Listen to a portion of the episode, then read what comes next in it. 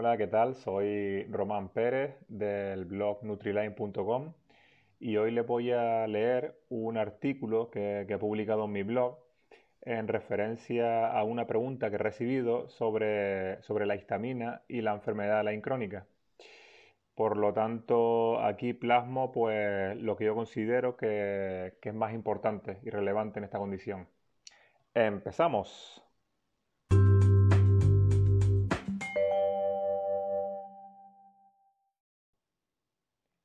Algunas personas que sufren la enfermedad de la crónica padecen histaminosis, una condición en la cual los niveles de histamina en nuestro organismo son demasiado elevados, causándonos inflamación y una variedad de síntomas hasta tal punto que nuestra tolerancia a casi todos los alimentos que contienen esta sustancia es nula.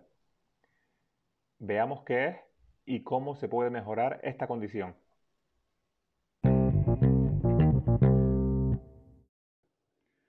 La histamina es una sustancia que se encuentra en muchas células del organismo, sobre todo en las neuronas, en el interior de las células inmunológicas, en la sangre y en nuestro sistema digestivo.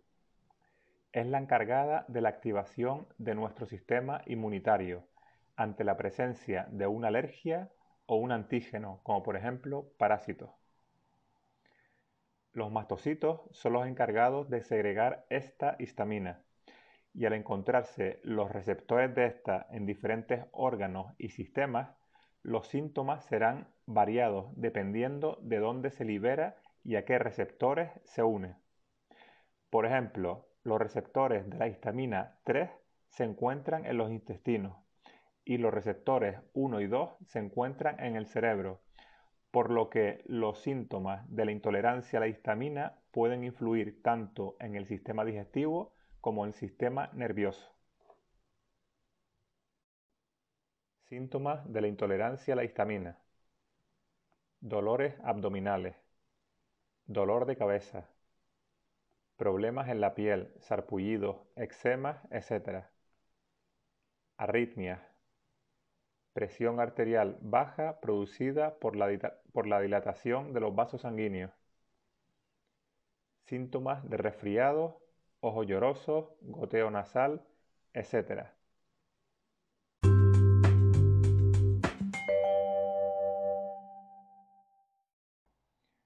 ¿Por qué nos volvemos intolerantes a la histamina? No se saben las causas exactas de la intolerancia a la histamina, pero se sospecha que el problema radica en la acumulación excesiva de la histamina en el organismo y no en la histamina en sí. O sea, que nuestro cuerpo, por algún motivo, sea una alergia o una infección parasitaria, libera histamina de forma exagerada internamente y no es capaz de manejarla. Por lo que al también añadir alimentos de alto contenido en esta histamina de forma externa, la acumularíamos en nuestro organismo y comenzaría nuestra sintomatología. Otra causa puede ser la escasez de la enzima digestiva diamoxidasa, DAO, en determinadas personas, la cual se encarga de descomponer esta histamina en el intestino delgado. O también se pueden dar las dos causas al mismo tiempo, mucha histamina en el organismo y carencia de esta enzima, DAO. ¿Por qué nos pasa? Puede ser por dos cosas principalmente, por causas genéticas o por el mal estado de nuestra flora intestinal. Teniendo en cuenta que la mayoría de la histamina que tenemos proviene de dentro, o sea, la segrega nuestro organismo, es muy difícil saber realmente qué alimentos nos causan los síntomas, ya que no experimentaremos los síntomas de forma inmediata a la ingesta del alimento. Esa sería la gota de agua que nos aumentaría los síntomas, pero no sería la causa en sí. Por lo tanto, piensa en un vaso de agua casi lleno en sus tres cuartas partes. Si no lo bebemos y le añadimos más agua, se rebosará, ¿verdad? Igual pasa con los niveles de histamina en nuestro organismo. Si no somos capaces de desechar esa histamina y encima ingerimos más a través de los alimentos, aumentarán los síntomas. ¿Cómo se puede resolver todo esto? Bueno, vamos a dividirlo en tres partes principalmente. Mejora del sistema intestinal, suplementación y posibilidades médicas. Punto 1. Mejora del intestino. Se ha visto en numerosos estudios la relación de problemas intestinales y la intolerancia a la histamina. El sobrecrecimiento bacteriano en el intestino delgado, SIBO, y la disbiosis intestinal van en cabeza, por lo que una dieta baja en histamina o de eliminación puede ser necesaria para la mejora intestinal y el manejo de la intolerancia a la histamina, eliminando principalmente los alimentos presentes en la cocina italiana, lo digo para que lo recuerden, como por ejemplo las carnes curadas, charcutería, vino, quesos curados, también alimentos enlatados como el atún o sardina, y vegetales como espinacas, tomates, chucrut, salsa de soja, etc.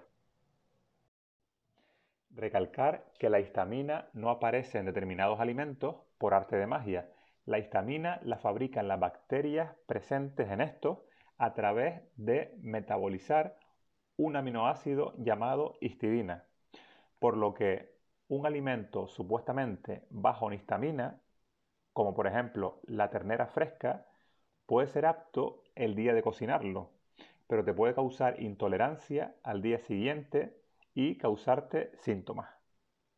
Por ese motivo, si tienes intolerancia a la histamina, los alimentos saludables como los vegetales fermentados u otros alimentos viejos, entre comillas, curados, como el jamón serrano, nos pueden perjudicar, aunque sean buenos para otras personas. Punto 2. Suplementos. Junto con la dieta, el ayuno intermitente y si es necesario la introducción de hierbas clásicas para el tratamiento del SIBO, el sobrecrecimiento bacteriano en el intestino delgado. Estas hierbas son aceite de orégano, alicina, berberina, etc. Así mejoraremos el SIBO y la consiguiente mejora de la intolerancia a la histamina. En el caso de la enfermedad de Lyme, que muchas personas pueden presentar grandes reacciones Alzheimer a los tratamientos herbales, se recomienda empezar con la ingesta de estos suplementos poco a poco y de forma individual para identificar posibles reacciones, rotándolos cuando ya veamos que sus efectos han disminuido. Por otra parte, es conveniente el tratamiento antiparasitario por si la liberación de la histamina está ligada a una infección de este tipo. Los análisis de parásitos pueden ser interesantes si tenemos sospechas de qué parásitos pueden estar involucrados en nuestros síntomas pero si no lo sabemos o no queremos hacerlo, no son indispensables, puesto que una respuesta negativa a estos no indican que no tengamos otros parásitos que nos puedan perjudicar. Bajo mi punto de vista personal y experiencia, si tu economía no está para tirar cohetes y te quieres ahorrar el dinero en este tipo de pruebas, puedes invertirlo en suplementos herbales antiparasitarios como por ejemplo el ajenjo, la cáscara de nogal negro y el clavo de olor, que son económicos, accesibles para la mayoría y efectivos para tratar a nuestros amigos, entre comillas, los parásitos. También, como comentamos anteriormente, algunas personas pueden tener la, carencia de la enzima DAO, que es la encargada de la descomposición de la histamina. Puede ser por causas genéticas o directamente por el mal estado intestinal, por lo que volvemos al punto 1, la mejora intestinal y también la posibilidad de añadir estas enzimas DAO en forma de suplementos.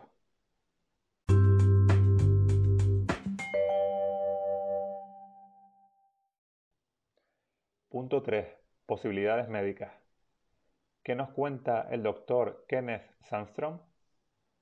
El Dr. Kenneth, como muchos ya saben, es médico especialista en la enfermedad de Lyme crónica y guerrero del Lyme, ya retirado y con mucha experiencia a sus espaldas. El doctor me corrobora todo lo dicho anteriormente en relación al intestino y suplementación, y añade que los médicos especialistas en la enfermedad Lyme crónica, si todo lo anterior no funciona, suele tratar este problema con medicamentos como el plaquenil, la hidroxicloroquina, que estabiliza los mastocitos, que son las células que liberan la histamina. Por otra parte, nos comenta que para tratar los síntomas intestinales estabilizando los mastocitos y la respuesta inflamatoria, puede ayudar el ácido cromoglícico o cromolín sódico en forma de medicamento. O en su defecto, la carcetina en forma de suplemento. En el caso de no tolerar este último, se puede añadir su compuesto principal a través de verduras como la alcaparra, cebolla roja, coles, el brócoli, hierbas como el té verde y o añadiendo especias como el perejil en tus comidas. Pero ojo, hay algunas verduras como son la cebolla roja y las coles que si tienes sospechas de tener o si tienes el sobrecrecimiento bacterial en el intestino delgado, SIBO, hay que eliminarla de la dieta o reducirla para que no te produzca más síntomas. Recuerda que los medicamentos nombrados anteriormente es una información de apoyo dada para que puedas discutir este tratamiento con tu médico y nunca automedicarte sin su consentimiento, ya que pueden tener efectos secundarios serios.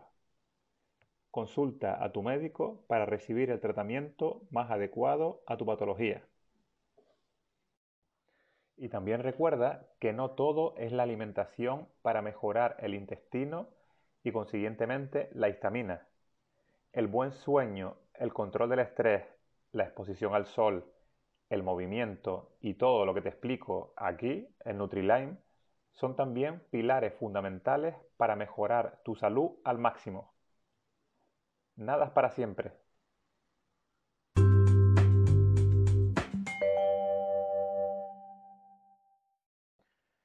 Bueno, pues nada, hemos llegado ya al final del artículo. Espero que, les haya gustado y hayan aprendido un poquito más. Y, nada, eh, si quieren más información, me tienen en el Facebook, en Instagram y, y como no, en mi blog, nutriline.com. Hasta la próxima. Chao.